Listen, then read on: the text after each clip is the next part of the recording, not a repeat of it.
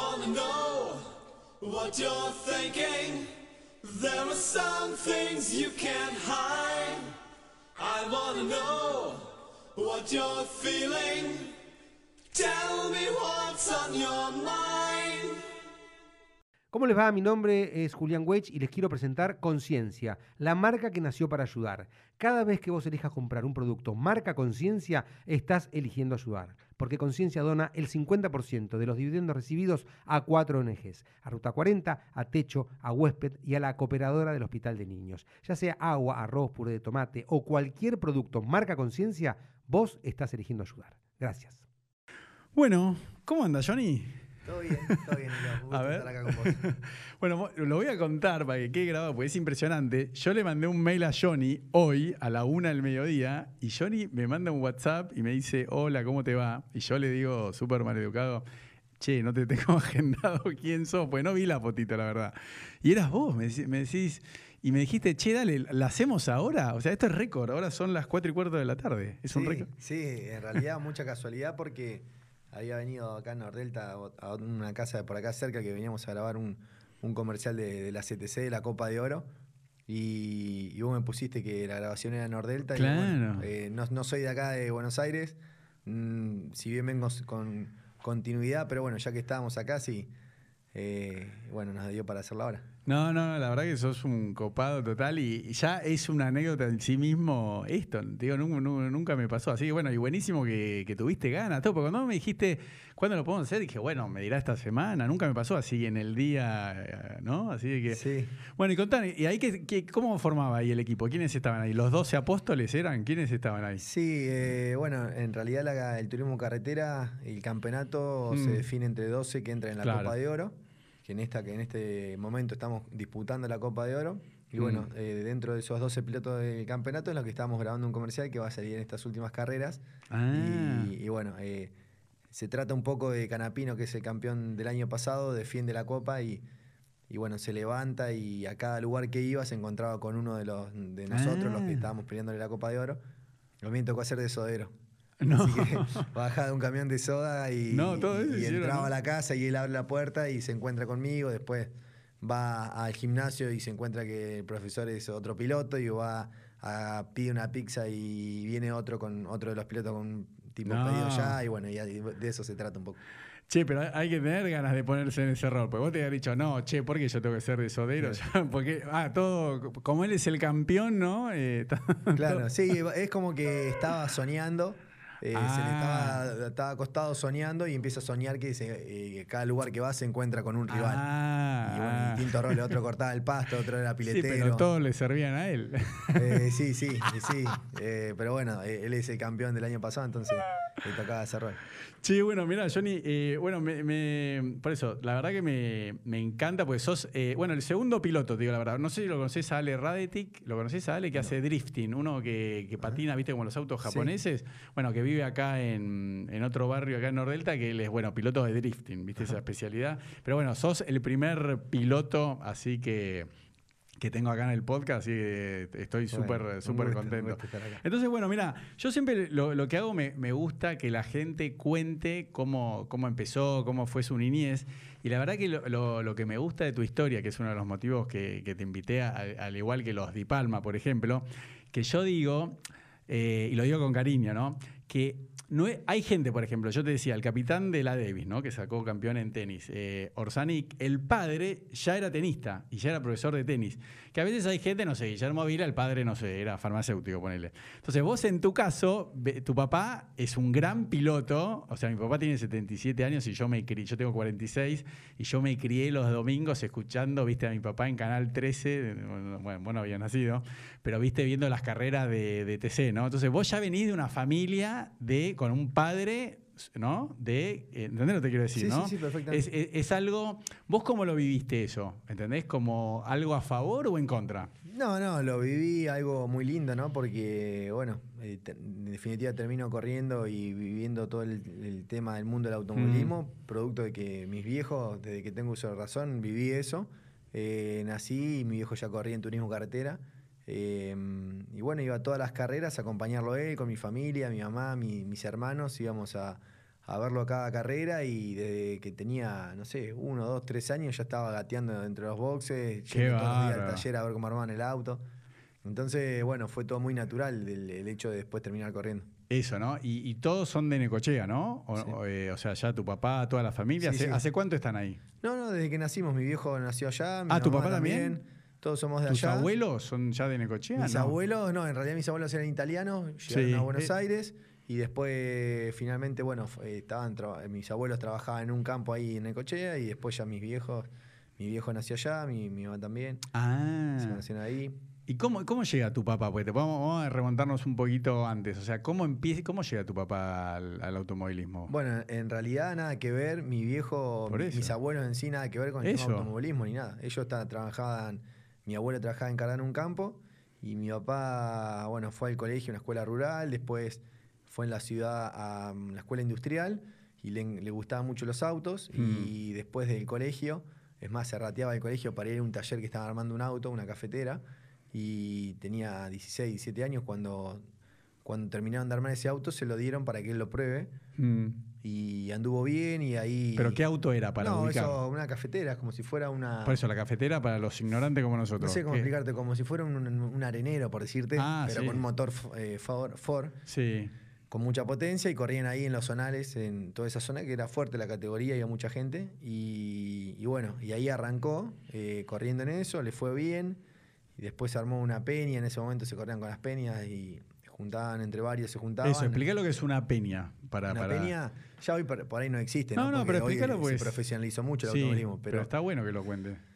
Era un grupo de gente que le gustaban los autos y, por ejemplo, se juntaban 10, 15, 20 tipos, ponían un, un poco cada uno, Hmm. qué sé yo, eh, en ese momento no era mucho, y juntaban para todos los gastos del auto de carrera y uno lo corría. Eso te voy a decir, ¿lo corría uno? Claro, en este caso mi viejo, por ejemplo. No. Y bueno, y así se corría y se iba al TC. ¡Qué locura! ¿Y cuál es la onda de que yo pongo ahí de plata y si no corro, no? Claro, pero bueno, para correr también te- tenés que, te- tenés que tener condiciones, prepararte para eso y, y bueno, en este caso el fanatismo de la gente que, que Mm. ponía un poco aportada de dinero era... eh, ¿cómo, ¿Cómo es seguir un equipo de fútbol? Eso vos, vos seguís a River o a Boca y No, jugás, no. pero vos te gusta todo el folclore de seguirlo, Sí, hinchar por algo. Bueno, en este sí. caso eran partícipes del auto, ya sea metiendo mano en el auto alguno, Ah. o bien yendo a alentar a la carrera, comer el asado, Sí, qué sé sí, yo, sí, sí. sentirse partícipe de- de- de- del, del auto de carrera. Sí, sí, porque eso después quiero que, que hablemos. Que, bueno, yo te digo la verdad, mi papá es fanático, pero de los fierros. Yo te digo, yo me criaba en canal, me, acordaba- me acuerdo que me levantaba los domingos eh, eh, por Canal 13 y mi papá ya, no sé, de las 9 de la mañana ya miraba. No, no, no te digo Fórmula Renault porque eso ya venía más tarde, pero viste, a las 9 de la mañana corrían, no sé, los Fiat 128, no me acuerdo, mi papá veía hasta los fititos correr, hasta que corría el TC y me llevó un par de veces al autónomo, a mí la verdad nunca me gustó. Eh, pero es muy futbolero el, el TC, el TC 2000, ¿no? O sea, en, en el sentido de, viste, Dodge, Ford, o sea, la gente que no, no está en eso, pero es, es una cancha, es un Sí. espectáculo único, ¿eh? Sí, No- sí. Yo no... la categoría de turismo carretera tiene más de 80 años y Sí. es la más antigua del mundo, no solo del país, sino No. del mundo. Ah, no Eh, sabía. hay categoría en el mundo de automovilismo tan antigua como el TC. Qué y, bárbaro. Y bueno, arrancaron desde la época de las cupecitas y, siempre la tradición del Ford, del Chevrolet. Y la gente es muy, muy fanática acá. Capaz que una carrera, eh, carreras importantes, o, o ciudad- sobre todo ciudades que va mucha gente al autódromo, meten 50.000 personas. Sí. Y bueno, se viene con mucha pasión. Desde el, desde el martes, miércoles, ya hay gente a veces haciendo cola para entrar al Eso. autódromo. Acampar todo un fin de semana desde un jueves, Sí, estar en el autódromo eso es impresionante. el asado y bueno, eh, es muy, muy lindo porque es un ambiente familiar. Están las hinchadas de Ford, de Chevrolet, de Dodge y de Torino y no hay violencia, puede estar No. en el alambrado uno de cada marca Sí. compartiendo y... y Igual se bien. juntan, ¿no? Por marcas o no, en, en la tribuna están más o menos tipo. Sí, sí. Pero no hay violencia. No, en cada lugar eh, del circuito está una tribuna Sí, de, cada marca, pero después en los boxes, cuando van a la, a la tarde que abren eh, la entrada para el público, se cruzan las marcas en los boxes, toda la hinchada, Mm. pero no, no, No, es un no. ambiente sano. No, no, no. Es, eh, la verdad que es, eh, es muy, muy lindo. Y otra cosa, y lo digo sin vergüenza, yo que, está bien, yo me mudé a Nordelta hace seis años porque soy un porteño careta, como que vos te das cuenta que e- esas categorías tienen algo de, como decías vos, que en el interior, ¿no? Toda la familia va, ¿no? Es un evento familiar, a diferencia, viste, hoy del fútbol que no se puede ir, pues se, pelean, ¿no? Hay violencia, no sé qué. Y como decís vos, que arranca, ¿no? A los pueblos les encanta recibir la categoría, ¿no? O sea, la- las localidades que, ¿no? Es, es algo único, ¿no? Sí, sí, sí, sí, sí. eh, es así, o sea, ya cuando va el turismo carretera a una, a una ciudad, ya se moviliza toda la ciudad, se eh, un poco se revoluciona porque viene mucha gente de afuera, Sí. hay mucho consumo en la ciudad, Sí. hoteles, restaurantes, eh, estaciones de servicio, supermercados, ¿no? Es mucho la, la movida que es. Y bueno, eh, es lindo, ¿no? Porque en cada lugar que vas siempre te, te reciben bien. eh, hay mucho fanatismo de una auto de carrera y, y bueno, eh, está, está, está- es muy lindo. Bueno, pará, y, y contame, porque tu, tu papá es joven, tiene 66, ¿no? Vi ahí en Wikipedia, tengo el, el machete. Y vos tenés 33 más o 32, menos. sí, 32. voy a cumplir 33. Cuando tu papá, a ver, habría que hacer los cálculos, pero cuando tu papá sale, la primera vez que sale subcampeón, ¿qué edad tenía? ¿Tu edad ahora más o menos? Eh, ¿o no? mi Sí, papá, eh, el primer subcampeonato lo logra en el 86 y el año que yo nací. O sea, el primer Ah. ese camp- subcampeonato que yo no lo viví. Eso te iba a decir. Bueno, ese no lo viste, ¿ves? Porque acá tengo el machete. Porque tu papá salió en 86 no, eh, con el Dodge Polara y después en el 93 vos, vos ya tenías 7, 8, sí. Sí, sí. Y después, eso sí, me acuerdo. Eh, toda esa etapa sí me acuerdo y, y la verdad que lo viví. Tengo recuerdos muy lindos. O sea, era chico. Eso, ¿no? Impresionante. A ver, contame eso. Nada, era chico y veía toda la preparación del auto de carrera en el taller. Iba todas las tardes después del jardín o del colegio. Iba siempre a, a acompañar Ah, pero a mi para, papá. una pregunta. ¿Tu papá de qué ganaba el sustento? ¿O, o ya era profesional? cuando Eh, En esa época no era como No, no era tan profesional el automovilismo y bueno, podía vivir de, vivía de eso, de hecho estaba vivía Ah, ¿sí? prácticamente en el taller todo el día y, y- pero bueno, siempre penándola bastante, o sea, Sí. eh, era siempre penarla porque era terminar el año, vender el auto que estaba corriendo para poder hacer uno nuevo y, y de ahí que le quede algo y qué sé yo, siempre la verdad que la peleó mucho. Sí, sí, sí. Recién pudo vivir mejor y hacer una diferencia cuando se retiró y se dedicó a preparar los motores. Ah, ahí. Ahí sí, porque ya era su trabajo y tenía muchos motores que preparaba y ahí pudo estar mejor. Pero toda la etapa de piloto, eh, para colmo, no es como es ahora, que los pilotos no tocamos el auto, no metemos mano. Claro, vos sos Él- un careta. Mira, mira, a ver, bueno, después vamos a eh, mostrar. No tenés, pero ni una uña, guacho, pero ponete algo. Para mirá lo que sos. No, no, no. Entonces, en esa época, sí, eh, mi papá vivía día y noche para, para trabajar en el auto. Y bueno, eh, yo, lo, yo siempre estaba al lado de él en cada carrera. Eh, me acuerdo que se probaba en la ruta el auto antes de ir a la carrera y, y bueno, estaba esperando que terminen de armarlo para siempre después, entre el taller y la ruta donde iban a hacer la Sí. tirada, me llevaba a mí de copiloto, yo tenía 6, 7 años. No, tan y chiquito. me llevaba. Y yo eso me lo acuerdo clarito, o sea, de ir andando, aparte era la locura que me lleve hasta la ruta. Qué bueno. Después ahí se subía el copiloto que, que corría con él y ahí tomaba los tiempos y trabajaban, pero bueno, era el premio de, de estar ahí. Pero y te hago una pregunta que, viste, por. eh, y yo, yo digo, ¿no? El hijo de Messi, ¿no? ¿Se da cuenta que el padre es Messi, el mejor jugador del mundo? Porque yo, por ejemplo, a mí me pasa, yo participé acá en un triatlón de Nordelta, ¿no? Entonces, viste, te dan una medalla de que terminaste nada más, no, no, no salí ni, ni número mil. Entonces mi hijo cuando me vio me dijo, y papá, mis hijos, viste, me dijeron, ¿ganaste? Era más chiquito. Le digo, sí, sí, gané, salí primero. Yo para que se la quieran. Y mi hijo fue a la escuela pensando, ¿a qué viene la pregunta? Vos cuando eras chiquito, ¿entendías que tu papá de verdad eh, estaba en esa categoría cuando salió subcampeón, salió subcampeón de toda Argentina?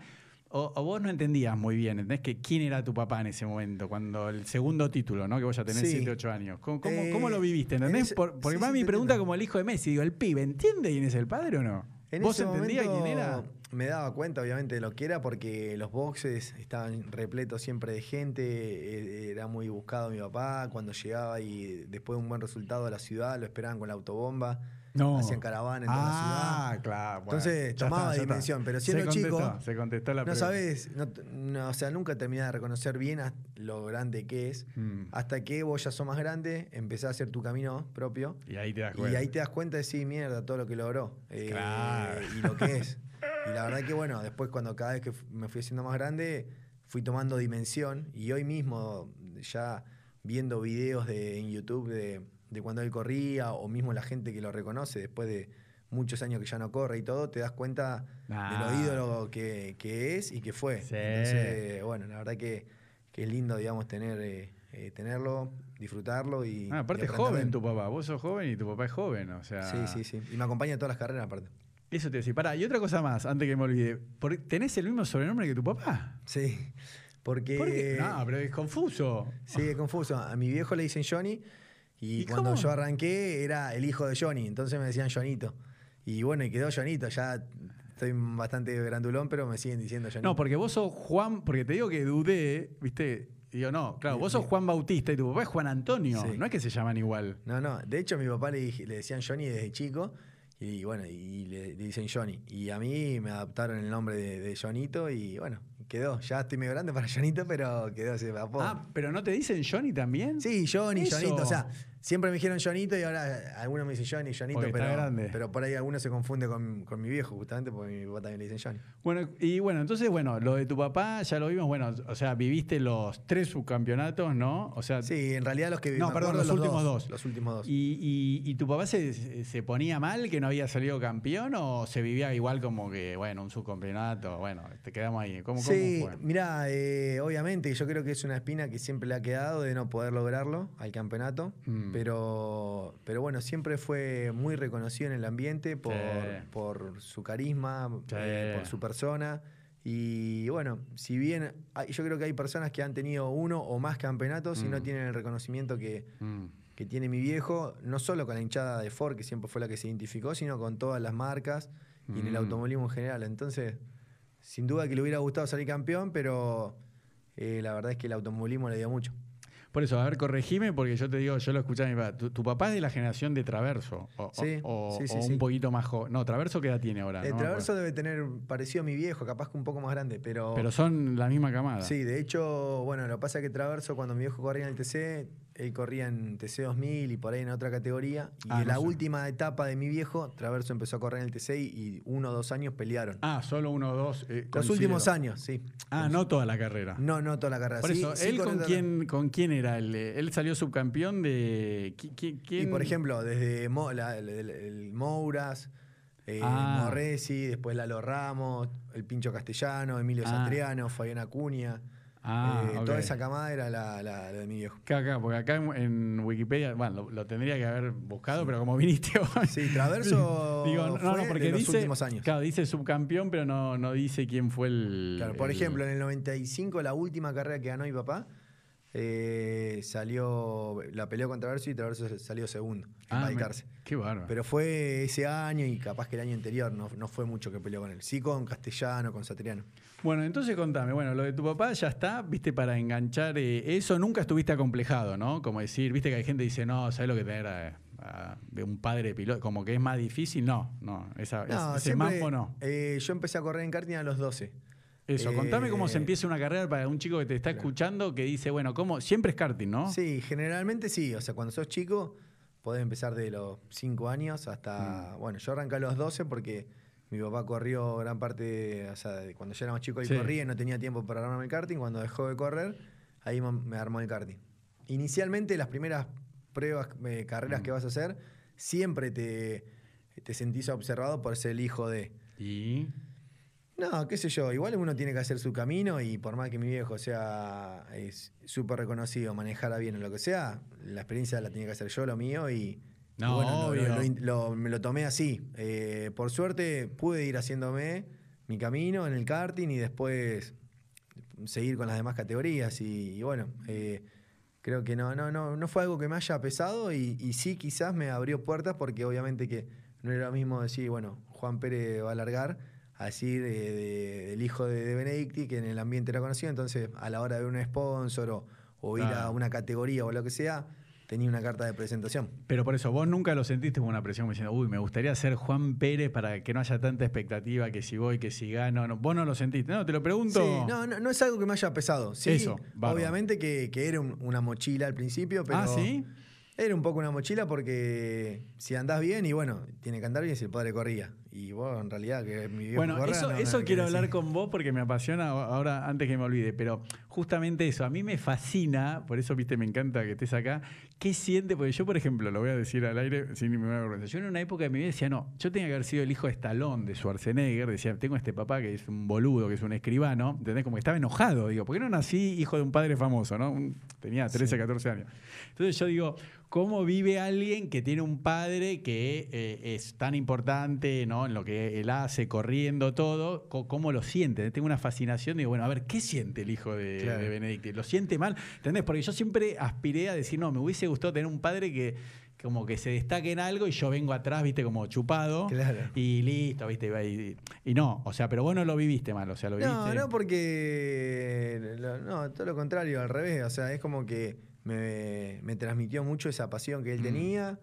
Y, digamos, lo, lo viví, lo, lo vi más por ese lado, por decir, bueno, Mm. eh, es su pasión, me la, me la transmitió a mí y yo pude seguir haciendo lo mismo. Porque, bueno, él me dio la posibilidad de decir, me armó un karting. Empecé con el karting, cuando terminé, el karting hice de los 12 hasta los 18. Cuando terminé el karting, eh, tenía que seguir o con monoposto, que a mi papá no le gustaba mucho, y si no con un TC Mouras, que fue lo que hice. Claro, eso te Que era más la- lo que él estaba identificado porque preparaba motores de esa categoría, siempre estuvo en la O sea, categoría. lleva el nombre por, por Mouras. O Claro. sea, pero ¿y qué, contame co- cómo se define rápidamente esa categoría. ¿Qué, Bueno. qué significa TC Mouras? Está, Porque- el TC, sí. el, signo, el símbolo TC significa Pero vos saliste campeón, 2005 campeón. El símbolo TC es eh, turismo carretera. Sí. Después, como si fuera el Nacional B del fútbol, sería Sí. el TC Pista, la, la- Sí. la previa. Ahí estábamos. Y en este caso, como había muchos autos de TC y TC Pista, hicieron otra categoría que era TC Mouras. Sí, ¿y eso qué? carretera Mouras. Más arriba, más Eh, abajo. más abajo, es la previa, los escalones. Ah, entonces, es ¿cómo más, queda, profesor? De Eh, abajo hacia TC, arriba. de abajo hacia arriba, No, de TC arriba- Mouras, sí, TC ah. Pista y TC. Ah, ok. Entonces yo empecé en el TC Mouras en el 2005 después de haber hecho. 6 años de karting. Ese primer año salí campeón. Pará, y ahí tenías 2005. 18. ¿Y saliste campeón? Sí, bueno. Te la recreía. Eh. Hice muy buena escuela de karting, que es fundamental, porque es el No, aprender. Te digo fuera de joda, salir campeón el primer año que competís. Bueno, se me dieron las Era- cosas, era tenía el un buen auto. auto, mi papá me hacía, mi papá me, hacía, eh, me preparaba el auto y obviamente eh, me daba lo mejor que tenía y laburaba mucho para que mi auto ande bien. Ese año salí campeón, pasé al TC Pista en el ¿Y saliste campeón? y, y 2005. salí campeón también del TC Pista. Ah, Y después pasé al TC, que fue todo muy rápido esa escalera, porque un año en cada categoría, y después ya al, al TC, que tenía 19 o 20. Muy pendejo. Y bueno, y a partir de ahí empecé en el TC, que el turismo carretera sí es la categoría más difícil y, y bueno, y, y cuesta ahí. Sí. Porque mismo eh, vos podés ganar, pero después mantenerse y estar siempre a un nivel bueno en el turismo carretera es muy difícil, porque es lo- el mayor nivel Sí. del automovilismo nacional. Sí, ¿no? El, el. TC. El TC, sí. Sí, sí, sí, ni hablar. Y bueno, tuve años buenos, tuve años malos, tuve años que tuve que, por tema de presupuesto, verla de abajo. Y bueno, eh, es, es difícil porque, digamos, es algo más allá que es un medio de vida, pero es algo que se vive con mucha pasión, uno se prepara mucho, le dedica mucho tiempo. Mm. Y cuando los resultados no se dan por, por distintos motivos, porque el auto no ande, porque te equivocás vos, por, Mm. por lo que sea, eh, y- y aunque uno no quiera, te afecta mucho en la parte humana, psicológica, del día a día, de decir, te quema el bocho, ¿viste? No, Sí. no, no poder andar bien. Y bueno, eh, pero justamente como es tan difícil eh, cuando tenés un buen resultado, la verdad que se disfruta muchísimo. No, porque lo que te quería decir, algo bueno que tuviste, vos como que fuiste muy prematuro, ganás el primer año en Moura, ganás el otro en TC Pista y claro, viste, y después, ¿no? Como que se te dio todo soñado, impresionante, porque yo no creo que haya gente que, que le pase lo que te pasó a vos, ¿o no? Así tan rápido. Ha habido algunos otros casos, pero sí, no, no es lo más normal. Eh, generalmente lleva, bueno, tiempo ir logrando las cosas. A mí todo eso, se- la previa se me dio muy rápido. Qué Y bueno. bueno, y, y- y me queda la materia pendiente que hoy todavía no lo he podido lograr y me gustaría lograrlo. También porque a mi viejo se le negó, que es el campeonato de TC. Claro, Eso eh. es lo que estoy, sueño con eso. Por eso, yo lo que quiero hacer un repaso es, eh, para, vos tenés, ¿cuántos hermanos son? Porque hay uno más que Cuatro corre- hermanos. Por eso, hermano ¿Todos varones? y dos hermanas. Ah, por eso. el- Dos, eh, dos y dos. Por eso, y, y los órdenes cómo son? Eh, Mi hermana más grande tiene 34, yo 32. Mi hermano tiene 26, Ah. que corre también. Sí, sí, eso sí, eso lo vi y que mi corre. hermana más chica tiene 20. Ah, por eso, de 20 dos varones que corren. Dos varones que corremos. Sí, sí. Eh, bueno, pará, y vamos a hablar de esto. El tema de. Yo, por ejemplo, yo de chico jugaba al tenis, ¿no? Viste que por eso te quería ahora. eh, esto lo quería enganchar con que empezaste a correr en karting a los 12, ¿no? Entonces, viste, hay todo un tema que no solo se da en el tenis, sino en el piano, en el violín, en el golf. Como que dicen, bueno, hay una edad donde hay que aprender cierta habilidad, por ejemplo, viste estos deportes, porque es como definitorio, ¿no? Si vas a ser bueno o malo, ¿viste? No, no hay un tenista que haya empezado a jugar a los 15 años, ¿no? Entonces, la pregunta es, en, en el automovilismo, y ahora vamos a hablar de, de la tecnología y los avances mecánicos, todo con el talento, ¿no? Vamos a decir, hablar de Ayrton Senna, ¿no? Pero, viste que, y otra cosa que te digo ahora para que me entiendas, es, viste, la gente va y se compra ropa, ¿no? Y va a un restaurante. Entonces cree, cree erróneamente que es fácil tener un restaurante o, dice, no, yo me voy a abrir un local de ropa. Porque el tipo es un estúpido se cree porque compra ropa y dice, no, a mí me encanta la pilcha. No tiene nada que ver. ¿A qué voy? A ver si te das cuenta. Todo el mundo maneja. Entonces la gente se cree erróneamente como diciendo, bueno, pero ¿qué, hay, que hacer? Entonces, ¿cómo es el tema de, explícame vos como piloto profesional, el tema del talento, ¿entendés? Eh, ¿En qué se da? ¿Entendés? Porque es difícil explicarle a una persona que maneja y decirle, no, flaco, Co- co- ¿Cómo lo explicás? ¿entendés? Porque yo un tenista lo ves a Federer lo ves a Messi, cómo esquiva todo, ¿entendés? Y entonces yo también te pregunto eso, ¿el talento por manejar es algo que uno hereda? Como decir, el hijo de Maradona, el hijo de Messi va a jugar bien, ¿entendés? Explícame el talento en el automovilismo o la habilidad. ¿Cómo, cómo lo explicarías para, para nosotros, ¿no? para la gente que no somos especialistas? ¿Cómo es eso? Eh, bueno, obviamente que hay gente entiende, que, no, lo que digo? Que es, eh, tiene sus dotes naturales y que, que le sale más fácil que otro, como en cualquier deporte. Y después, como todo, hay una preparación que uno ya casi que naces, como en el caso mío, producto de, de- de mi familia, lo que sea, pero ya te preparás y desde chico para eso. Entonces, no sé, no podés, po- en tu caso, supongamos, vos nunca Sí. corriste, nunca manejaste un karting, te salteaste todos los pasos Eso, previos, No, no llegás. te puedo llegar a dar un auto y vamos a correr y me ganes. Puede pasar, pero No, la con el realidad, mismo au- con el mismo auto, ¿no? la que no realidad haya es ventaja que, mecánica. eh, toda una vida haciendo, preparándote para un deporte en este caso, eh, bueno, lleva su preparación, o sea, en karting, supongamos, cuando tenía está. 12 años. Dale. Eh, vas con un preparador, o sea, con un, con un mecánico, con alguien que te enseñe, y Mm. te dice, bueno, curva por curva, hay que doblar así, hay que hacer esto, los radios de giro, y vas a probar un millón de veces, todos los días en la semana, corres, así desde los, ponele, 10, 12 años hasta los 18. Di un millón de vueltas, un millón de carreras, eh, pasar por la- lo que es la, la- tensión de la carrera, la clasificación, que te vaya bien, que te vaya mal, chocar a uno sin querer, eso, es como- calentarte. Es como un te deporte choquen. que primero hay que aprender a manejar, digamos. Claro, hay que O sea, aprender a manejar y no es solo salir, bueno, el circuito está ahí, salir y dar vuelta. Después hay una técnica y después que a medida que vas pasando cada categoría, cada vez es más profesional todo y entonces en un está todo muy eh, profesionalizado y, y Mm. es todo al milímetro, las milésimas de segundo, tenés que hacer toda la perfección, entender qué hace el auto, si tiene tendencias para corregirla, transmitírselo a- al, al chasista, al Sí. motorista, para mejorar el auto. Y bueno, es todo muy profesional, entonces sí, manejar, sin duda, puede manejar cualquiera y puede manejar bien. Pero para de ahí a ganar en una categoría como en esta que estamos hablando del turismo carretera tan competitiva, donde por ahí hay 30 autos en un segundo, eh, bueno, no es que cualquiera se sube y lo, No, lo va a no. hacer. Después, bueno, sí pueden manejarlo el auto y pueden ir mejorando y arrimarse, pero que vos vayas a distintos circuitos, des todas las vueltas eh, sin Mm. cometer errores, sobrepasar a otros, clasificar y meter la vuelta en el momento justo, un montón de cosas que lleva toda una vida de preparación. Hay quienes obviamente naturalmente son mejores que otros, otros no son tan buenos, pero con constancia se pueden entrena, llegar.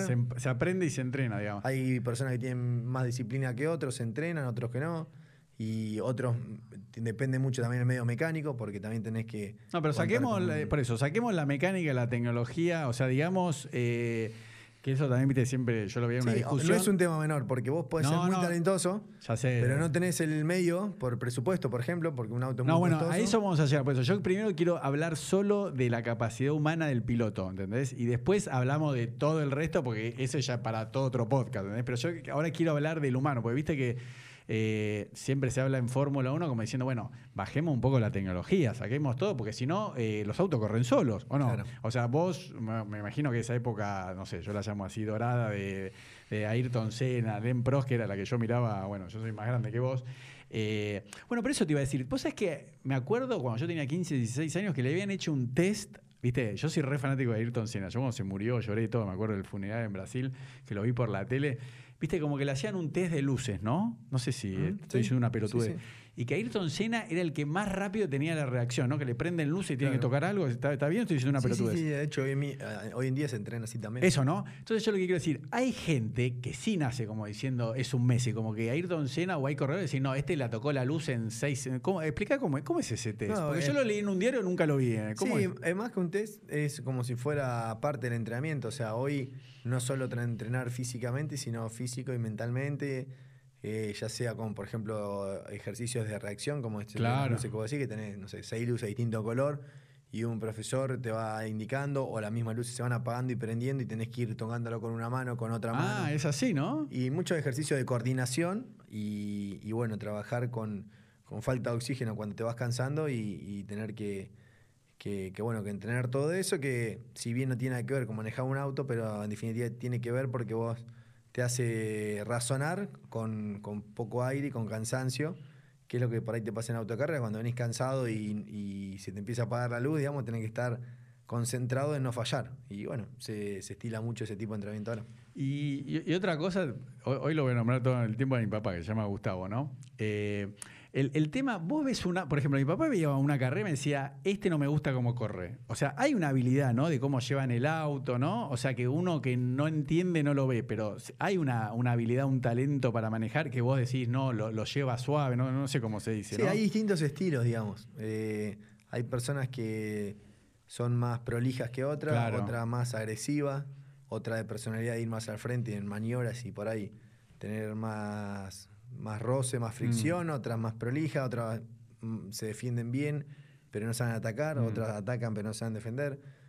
Qué sé yo, y como en el fútbol, como en todos los deportes, ¿no? No, pero O sea, se ve, como un jugador de fútbol lo ves y decís, che, qué lindo que juega, vos ves a un tipo y decís, che, qué lindo que maneja. Es- eso- Sí, sí, sí, sobre todo la- la- el estilo de manejo, en ir al frente o no, o, o ser muy prolijito y, y efectivo, pero no hacer ninguna ma- maniobra heroica, por Mm. así llamarle, y hay otros que viven haciendo maniobra heroica, pero en el resultado Mm. final no es bueno porque abandona mucho o choca.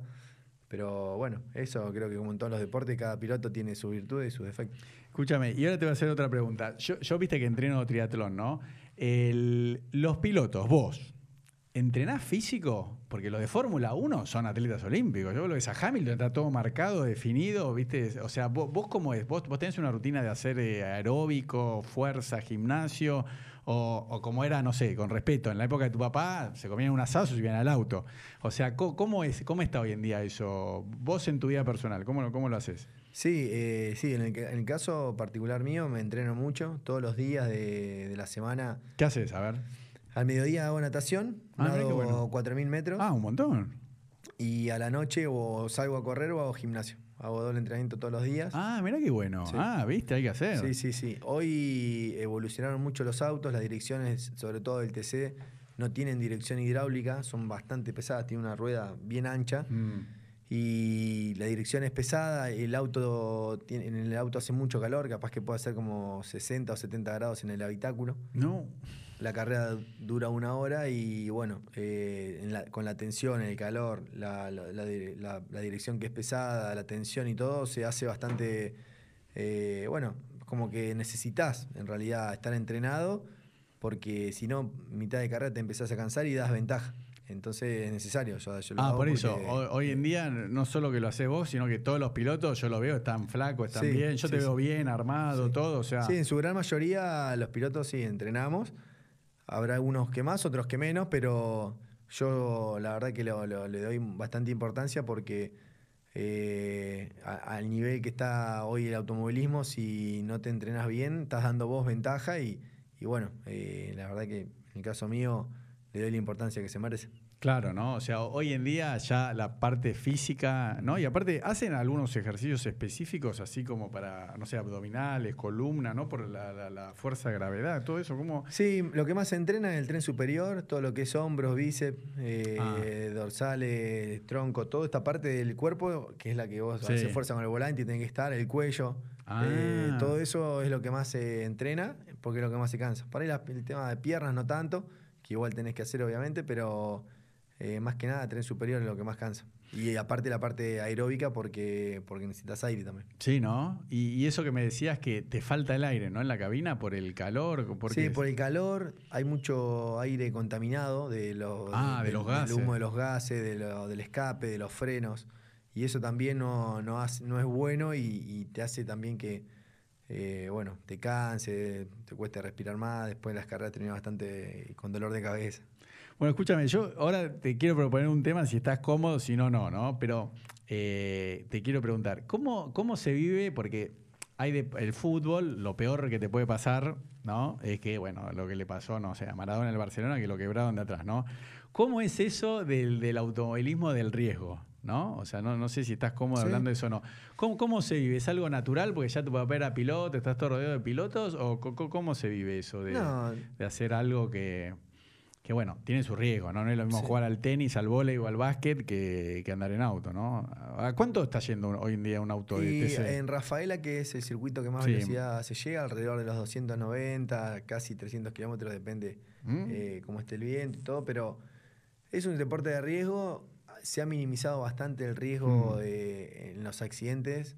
Se ha ido trabajando mucho en la seguridad de los autos, en las jaulas, eh, en las protecciones y bueno, la última tragedia en automovilismo fue el accidente de Falachi en el 2011.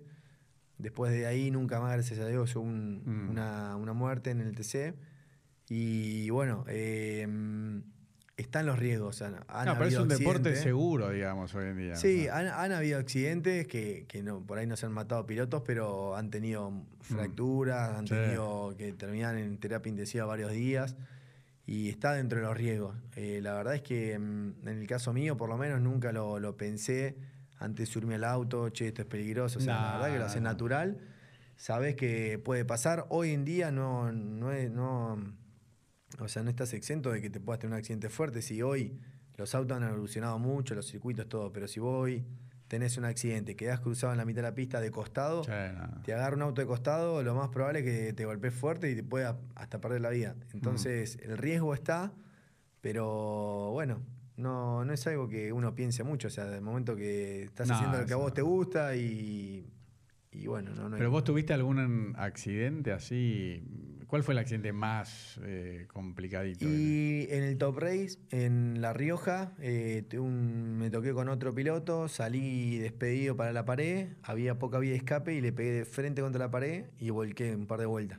Y eso fue bastante fuerte. Pero Recuerdo que la pared del, del- el muro Sí. que había lo, lo derrumbé como 20 metros de paredón. No. Y bueno, me golpeé fuerte. No me hice nada, físicamente no me hice nada. eh, me quedé sin aire en un momento medio como que me cagué un poco. Pero, mm, pero bueno, lo que te digo, estás dentro del auto, estás seguro, tiene una jaula Mm. antihueco muy bien Mm. hecha para aguantar todo tipo de golpe y, y bueno, eh, es parte, parte de la profesión. Sí, porque aparte, me, viste, me, me, me parece también, por eso me parece lindo que hoy estaban juntos, ¿no? Porque la verdad que se tienen que cuidar entre todos, ¿no? Porque uno en la calentura, viste que a veces pasa en el partido de fútbol y viste que acá cerca de Nordelta está el Hospital Austral, ¿no? Yo una vez fui a la guardia por mi hijo y me decía el me dice, no, sábado y domingo eh, estamos todos con quebraduras, porque pues la gente está loca, viste, está muy agresiva, aparte está pasada de peso, está fuera de estado, juegan al fútbol y llegan tarde y te quiebran, o está loco, va y lo quiebra. Entonces, viste que en el fútbol profesional también, a veces ves que va uno y le, viste como eh, aquella famosa, viste, Ruggeri que le tiró los tapones de punta a Chilaver, que lo quería, no sé si sabes esa escena, Sí, sí, sí. que lo quería partir en ocho.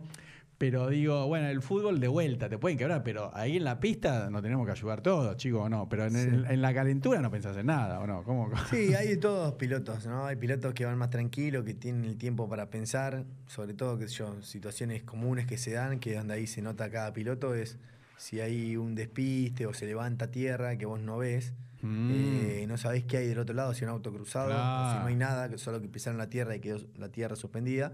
Y ahí va en cada uno, por ejemplo, en levantar y decir, no tomo la Claro. precaución porque si hay un compañero cruzado Claro. no puedo chocar. O el- la vehemencia de muchos que dicen sigo a fondo y, con tal de no perder un puesto, no perder tiempo, lo que sea, siguen a fondo, corriendo riesgo la vida de él y del, y del compañero que esté cruzado. Pero bueno, eso que yo se ha ido tomando conciencia, pero es algo que, siempre va a haber la parte con la cuota humana y que no todos respondemos de la misma manera. No, y aparte debe ser difícil ahí en la adrenalina, porque aparte, bueno, estamos hablando de milésimas, ¿no? Porque vos ves ahí el humo, la tierra levantada y tenés cuánto para pensar nada. Sí, y uno el instinto, vos estás corriendo en auto y querés Sí. ir lo más rápido posible. Entonces siempre el instinto es ir siempre a fondo, o sea, no levantar el pie del acelerador. Y vos venís concentrado en eso, ves tierra y, y vos decís, no, eh, o sea, tendría que levantar, pero no quiero perder. Y bueno, como te digo, se ha tomado mucha conciencia. Eh, a medida también que eso, que vas creciendo, vas entendiendo más los riesgos y todo, y, y vas tomando conciencia en eso, y, y muchas veces pilotos sin experiencia o más chicos a veces siguen a fondo, y bueno, en categorías sobre todo más promocionales se, se ven accidentes de ese tipo. Sí, ¿no? Ahí, ahí se da más que tal vez eh, en TC.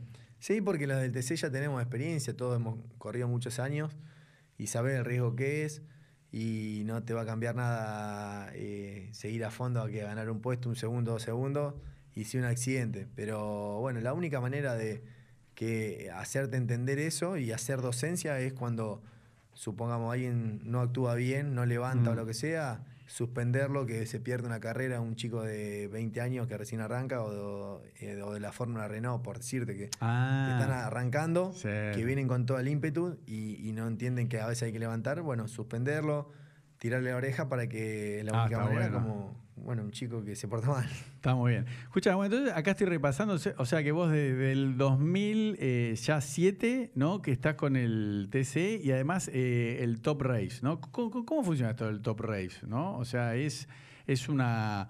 O sea, está, está hecho para que puedan correr las dos, digamos, ¿no? Pero la diferencia eh, entre el TC, el TC 2000 y el Top Race, o sea, ¿cu- ¿cuáles son? A ver, explícame. Bueno, eh, hay varias categorías. Está el, el turismo carretera, está el Super TC 2000, está el Top Race, está el turismo nacional. Ahora se, hace poco se inauguraron la categoría de las camionetas, la TC Pickup. Ah, sí. Eh, está el TC Moura, el TC Pista Mouras. Eh, hay varias categorías. No, está bien, pero la Top Race no tiene nada que ver ni con. O no, sea, con con. ninguna de las otras. El Super TC 2000 no tiene ninguna, nada que ver con las otras. Y el Turismo Nacional no tiene que ver con las otras. Eh, son distintas categorías que corren los distintos fines de semana. Hmm. Y bueno, eh, sirve para, para, bueno, cada cual se adapta a la categoría que puede correr. El que puede correr más de una, mejor, porque está más en, en- en entrenamiento. Y Pero esta Top Race, eh, porque vos corres con un. eh, bueno, ahora con un Passat, ¿no? Pero antes corrías con un Mercedes eh, C203. O sea, eh, es esa. digamos. Que. mm, O sea. Me explico, ¿no? ¿Por qué eh, se permite, o sea, por qué te dan los tiempos para correr dos categorías tan eh, diferentes? porque, por ejemplo, el turismo carretera tiene 15 o 16 fechas en el año. Sí. Entonces quiere decir que vos, supongamos desde febrero a diciembre que arranca el calendario, vos tenés, corres hoy y volvés a correr promedio dentro de 21 días, o sea, dentro Claro. de tres fines de semana. Sí. En el medio de eso de que volvés a correr, al otro domingo corrió el Super T2000 y al otro domingo corrió el Top Race, por ejemplo, o el Turismo Ah. Nacional. Entonces, eh, hay pilotos que corren solo en una, otros pilotos que corren en dos y otros pilotos que corren en las tres y corren No. todos los fines de semana.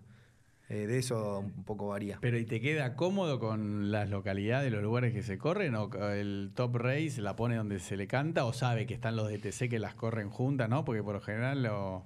No, lo- los calendarios se arman a principio de año para que no se superpongan las fechas. No, no, superponer no, pero digo, viste que, que- porque es más caro, ¿no? O sea, tener dos autos. Y sí, sí, obviamente tenés que juntar del doble del presupuesto, viajar mucho más, porque capaz que un fin de semana corriste en Comodoro Rivadavia, el otro domingo Mm. te tocó la otra, categoría, la otra categoría en Salta. Y bueno, moverse mucho, viajar, pero bueno, es parte de lo que estamos acostumbrados, ¿no? De viajar mucho y de moverse todo el día.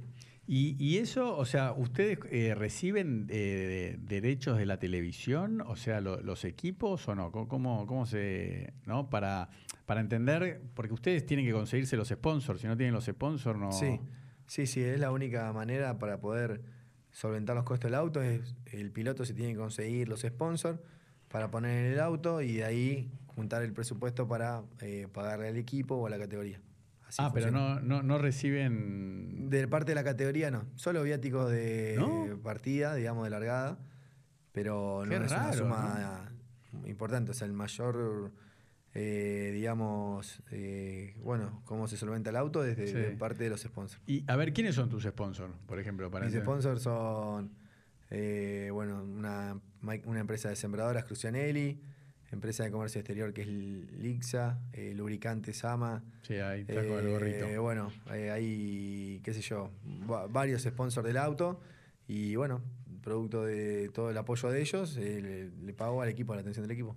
Claro, pero por eso, o sea, uno, a, a diferencia de un jugador de fútbol que está bien, te contrata el club, negocia a tu representante el contrato y te olvidas, el piloto encima tiene esa presión o... Eh, bueno, hay distintos casos, no todos los casos son iguales. Hay eh, pilotos que quizá no necesitan de los sponsors y lo bancan ellos al auto. Ah, ¿sí? Otros pilotos que no se encargan de la parte esa y, y tienen representantes. Hay, bueno, cada cual se lo maneja a su manera, pero bueno, mayor o menor medida, un poco como te cuento. Claro, porque yo varias veces leí en el diario que a veces ponen cuánto vale preparar un auto para una carrera. ¿Cuánto está hoy en día? ¿Un millón de pesos? Algo así, ¿no? Sí, por lo menos. Un ¿Viste, no? vale Está bien lo que digo, ¿no? o más.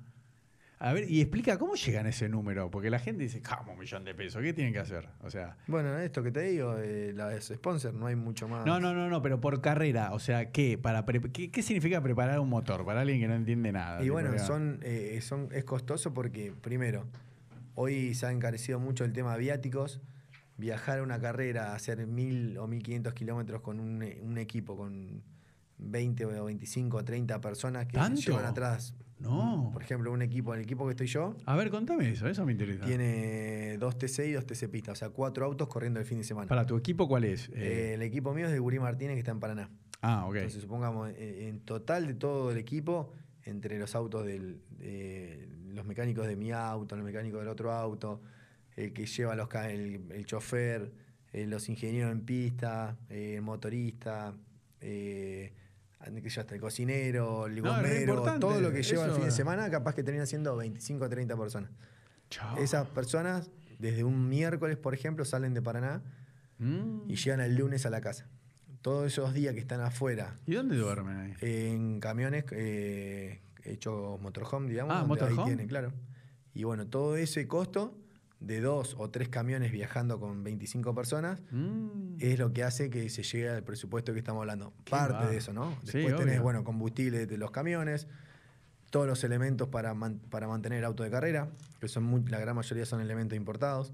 Mm. Eh, los gastos que, que, ¿cómo es? que hay que pagarle a la categoría, como las gomas, eh, las ins- inscripciones y todos los demás gastos Qué de la categoría.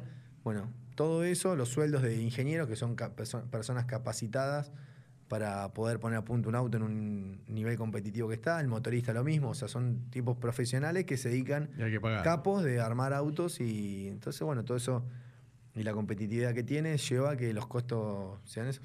Y, y vos, pero vos llegás a la carrera, llegás solo, digamos, llegás al... Por ejemplo, la próxima carrera, ¿cuándo es? La próxima es en La Pampa. En La Pampa. Vos vas y llegás el miércoles, digamos, y está todo el, jueves. equipo. El jueves. El jueves, el jueves no hay actividad en pista, el equipo ya está instalado, con el auto puesto en los boxes, armar todo la- todos los boxes, que son Mm. millones de carpas, paneles y todo para esté todo en condiciones. Y, y bueno, ya llegás, te adaptás con, con el equipo, hablas de, de lo que va a ser el fin de semana, digamos, mm, te vas ambientando en el fin de semana.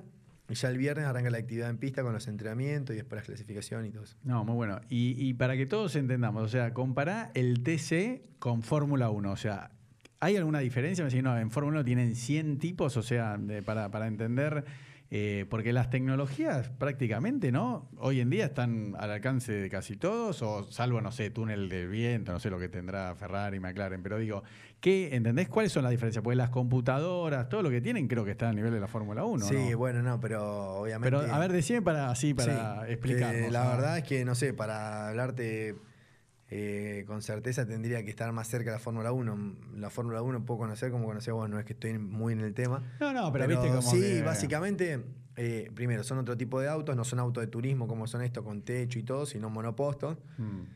Y tienen obviamente elementos muchísimo eh, más tecnológicos, mucha fibra de carbono, los motores son muchísimo más potentes, los equipos tienen el 10 veces más gente trabajando, ingenieros, muchos programas eh, de software, eh, mucho desarrollo aerodinámico, Ah, qué sé yo, un montón de cosas, están a, a un nivel muchísimo más elevado que acá, aunque el nivel que, está, que hay en el país de auto de turismo bueno, acá es ¿eh? muy bueno, de hecho, pilotos como Pechito López, Guerrieri y Girolami han ido a correr afuera y, y corren y andan bien y, y nunca desentonaron cada vez que, que fue un argentino correr afuera. Claro, porque por ejemplo, yo eso que también veía en ESPN, que veía a mi papá, NASCAR, ¿no? Viste que dan los autos dan vuelta en un óvalo, que a mí me costaba entender lo, lo divertido, ¿no? Porque eso en Argentina nunca se trató de hacer, ¿no? No, óvalo acá no, lo Óvalo, más óvalo, ¿no? parecido a Rafaela, pero tiene su chicana y no, no, no es como el NASCAR. Pero, pero digamos, ahí son autos, está bien, son de fibra de vidrio, pero son más autos tipo de, de calle. Entonces, ¿hay, hay algo que ustedes lo- le- los diferencie tanto de un NASCAR? Digan, no, mirá, en Estados Unidos tienen. No, o sea, o sea, ¿me explico? ¿Hay tanta Sí. diferencia en la tecnología? No. No, un poco la modalidad de carrera. La, el NASCAR generalmente corre en los óvalos, acá no, no, se, no se estira a correr así, son más de autódromos. Y bueno, el NASCAR lo que tiene mucha más potencia que los, que los turismo carteras, o son autos más potentes.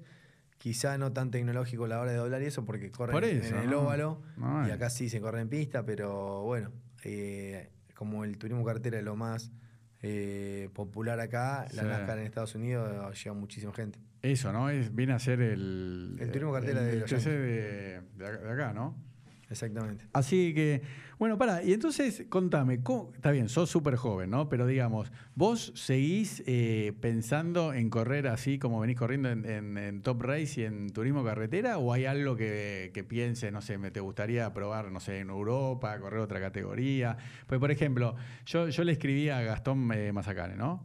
Que, que me, que me dijo que va a venir. Entonces, ¿Cómo es el, el tema ese, viste, de que cuando vos eras chico o adolescente, vos, vos te proyectabas diciendo, vos qué querías ser cuando eras chico, ¿no? Pues parece una obviedad, pues decir, no, pará, mi papá de Johnny Benedict, sí, está bien, pero vos qué querías ser, corredor de TC o querías ser piloto de Fórmula 1? No, no, eh, de- ¿qué, qué- qué pensabas? No, eh, obviamente uno cuando es chico soñás con la Fórmula 1. ah, soñaba. No, porque hay gente que te puede decir, no, a mí que me chupa un huevo. Pero cuando empezás a ser más grande y decís, no, es imposible. Mi papá no eso lo tenía bien claro, si bien había pilotos que, que se proyectaban para ir a correr afuera, a Europa, mi viejo me dijo muy bien y muy claro que, que- que correr en Europa era prácticamente imposible por los costos, lo que vale y llegar a hacer un camino para la Fórmula 1. Y bueno, priorizamos a llegar a algo a un buen nivel acá, que fue lo que hicimos. Y, y bueno, hoy como está la situación del país, me parece que llevar un piloto a la Fórmula 1 es medio una utopía, así que eh, creo que, que, bueno, para correr acá a nivel nacional y, estar en un en- o sea, en un buen nivel ya tenés bastante para, para trabajar. Claro, porque aparte, a ver, corregime si estoy equivocado, es como otra carrera, ¿no? Porque vos tendrías que haber corrido más tipo, a ver, corregime, capaz es una barbaridad, pero Fórmula Renault, ¿no? Monoposto, ¿no? O sea, es, es otra escuela, digamos, ¿no? O sea, el que quiere ir a la Fórmula 1, ¿no? Porque vos cuando decidís ir a TC Moura, TC Pista, es que ya elegiste como esa carrera, ¿no? Como digas, no, mira, abogado, contador, no, yo ya fui por acá, ¿no? Ya, Exacto. Sí, sí, eh, sí, sí, sin duda. Eh, los autos que corremos nosotros son autos de turismo y esto de la Fórmula 1 vos tenés que hacer la escuela del monopausto. Acá lo máximo que puede haber una Fórmula Renault, de los cuales podés hacer un año de experiencia para ver cómo Chao. son esos autos después del karting, pero enseguida tenés que irte a una Fórmula eh, europea y, y empezar a correr afuera y bueno, todo eso requiere mucha guita que, eh, que es lo que un poco la limitante me parece que acá en el país. Sí, aparte, imagínate si conseguir sponsor acá para, para Argentina es difícil para correr Fórmula 1, porque la verdad que lo- los que llegan, no, no, no quiero menospreciar a nadie, ¿no? Pero tenés que tener banca, o sea, tenés que tener, o que un país, viste, que te diga, bueno, IPF te patrocina y te banca el auto, que no sé cuántos serán, 50 Sí. millones de dólares por año, ¿cuánto- ¿cuánto puede valer un...? Sí, la verdad que no lo sé, pero bueno, eh, justamente por esa dificultad es que, que dudo que un argentino a corto plazo pueda, pueda llegar a una Fórmula 1 porque es mucha la plata que se necesita.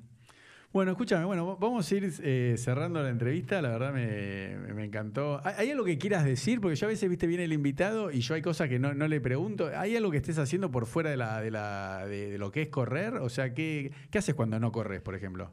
No, eh, no, no, estoy más que nada, me viajo, veo mis sponsors, eh, entreno, eh, me dedico gran parte de mi vida, está dedicada abocada al automovilismo. Ah, sí, ¿no? O sea, ir a los talleres a ver eh, el- dónde preparan el auto, eh, bueno, y, y después los fines de semana están en el autódromo.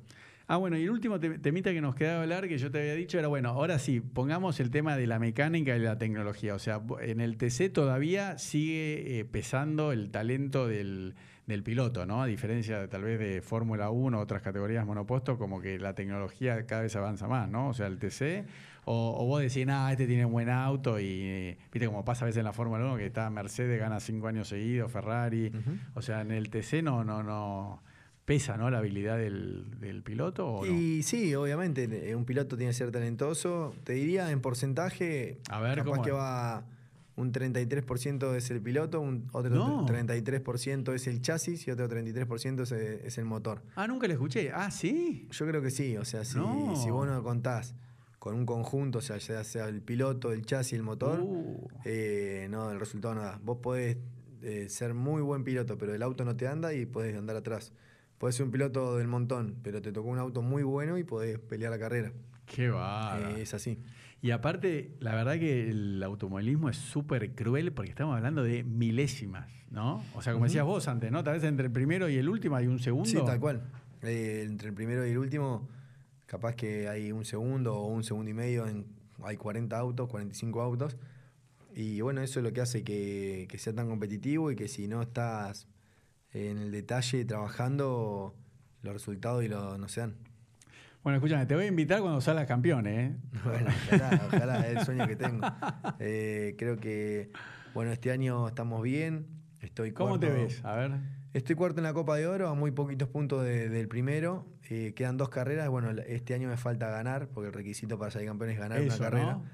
Y bueno, me quedan dos posibilidades, que La Pampa y Neuquén. Por lo tanto, bueno, eh, puede darse como no, pero lo importante en un en automovilismo tan competitivo es ser parte de, lo- de los privilegiados que A ver, estamos peleando el campeonato. Claro, explicá esa regla porque no, no la eh, eh, para todos. O sea, es así. Son 15 carreras en el año, Sí. estamos hablando de turismo carretera. Sí, sí, sí. 15 sí, carreras sí. en el año, las primeras 10 la etapa regular. Sí, eso sí. que es clasificatoria para los mejores 12 que lleguen a esa instancia. Ahí está, y entre estamos. esos 12 se va a definir el campeonato, que es la Copa de Oro. Perfecto, ahí entendimos. Hasta ahí todo. estamos. Dentro Ahora, de las 15 carreras del año, de- puede ser en la primera o en la fecha Sí. 15, hay que ganar una para ser campeón. Buah, está bien. Y en esas cinco fechas, entre estos de, de la Copa de Oro, entre O sea, estos la- 12 pilotos Ahora quedan seleccionados, cinco nada más. eh, no, que eran 5 la Copa de Oro, se corrieron 3. Por eso, quedan dos. Y ahora quedan Pero dos. eran cinco, quedan dos. Eran y, 5 y quedan 2. y es por puntos, digamos. Claro, dentro de esos 12 de la Copa de Oro, ahora en el caso mío estoy cuarto, pero cerca en puntos. Lo que pasa es que todavía no gané. Van 13 fechas y no gané ninguna. Y una hay que ganar. ¿Qué hijo? ¿Y quién puso esa regla? Si es Y por bueno, puntos. es así, es así. ¿eh? Pero bueno, es ¿Pero así. por qué hicieron así? Yo me acuerdo que en una época en el TC, si ganabas te ponían peso, ¿te acordás? Ujú. ¿Te acordás ese disparate? Yo digo, ¿cómo? Esa la sacaron, no sé Sí. cuán- qué año fue. Eh, no, se sigue poniendo menos que antes. Pero es un disparate, que como vas ganando y te... te- Claro. Porque había algunos que no ganaban para que no le pongan el peso, ¿no? Sí, sí, sí. Ahora no, no, se, se equilibró bastante porque no era algo exagerado. Pero es un pequeño lastre como para que un piloto que haya ganado Ah, no, siga ganando siempre mismo. Es un disparate. Bueno, y después, eh, bueno, antes que dejes un, un mensaje a tus fans y a todos los chicos que, que quieren ser pilotos como vos, o sea, ¿cómo ves el tema que hablábamos antes, el tema de las redes y para atraer al público joven, ¿no? Al, al, al TC, ¿no? O sea, para que los, viste, los, los pibitos que todo el día con Elitan, o sea, ¿están haciendo algo de la categoría para, me explico, para llegar a, a los más chicos o, no? Sí, hay, hay muchas acciones de marketing que se encarga la categoría. Y vos ves que en los autónomos van muchos padres con los nenitos y te llevan al box. Y bueno, creo que va a ser una pasión que, que siempre se va a ir transmitiendo de generación en generación. Y bueno, eh, creo que como vos decís, hoy las redes sociales y, y bueno, todo eso mueve mucho. Pero, pero bueno, yo creo que después de fútbol, el automovilismo es un Sí. deporte muy, muy popular acá en el país. Bueno, entonces para terminar, Johnny, un mensaje ahí mirando a tu cámara a todos los chicos, o tal vez chicas, viste, alguna chica que quiera correr, que quiere empezar y dice, bueno, pero yo no tengo un padre corredor, o, o yo no sé, no puedo. ¿Vos, vos qué le dirías a un chico pensar que te está viendo, que te admira y quiere empezar a correr? ¿Qué, qué, con decir Bueno, lo que quieras y con eso Te voy a decir, eh, es un deporte difícil, muy competitivo, quizá a diferencia de, un jugador de fútbol, un jugador de tenis o no sé, de, de otro deporte, necesitas de un medio económico importante, mucho apoyo, sobre todo al principio, ya sea para arrancar en un karting o para, para después seguir en, en las demás categorías. Y no es fácil, eh, no es fácil, pero yo creo que como todo, ¿no? Si uno se lo propone y le pone disciplina y perseverancia, esfuerzo, se llega. Eh, y bueno, que si la pasión es, es muy fuerte, lo que uno siente y quiere correr y le gusta, creo que el camino es arrancar con un karting, probar, rodearse de gente que, sea, que esté capacitada es fundamental como en todo, de buena gente como para poder eh, llegar y, y bueno, eh, con, con sacrificio y esfuerzo se llega y, y la verdad que es muy apasionante. A mí es lo que más me gusta, vivo todos los días de mi vida pensando en, en correr, en lo que sea, mm, la pasión que, que genera eso, yo lo viví y bueno, eh, soy un afortunado de poder a- eh, hacer lo que me gusta. Bueno, Johnny, muchísimas gracias. ¿eh? Bueno, gracias a vos y un gusto haber estado con vos. Muchas gracias. Muy bien. muy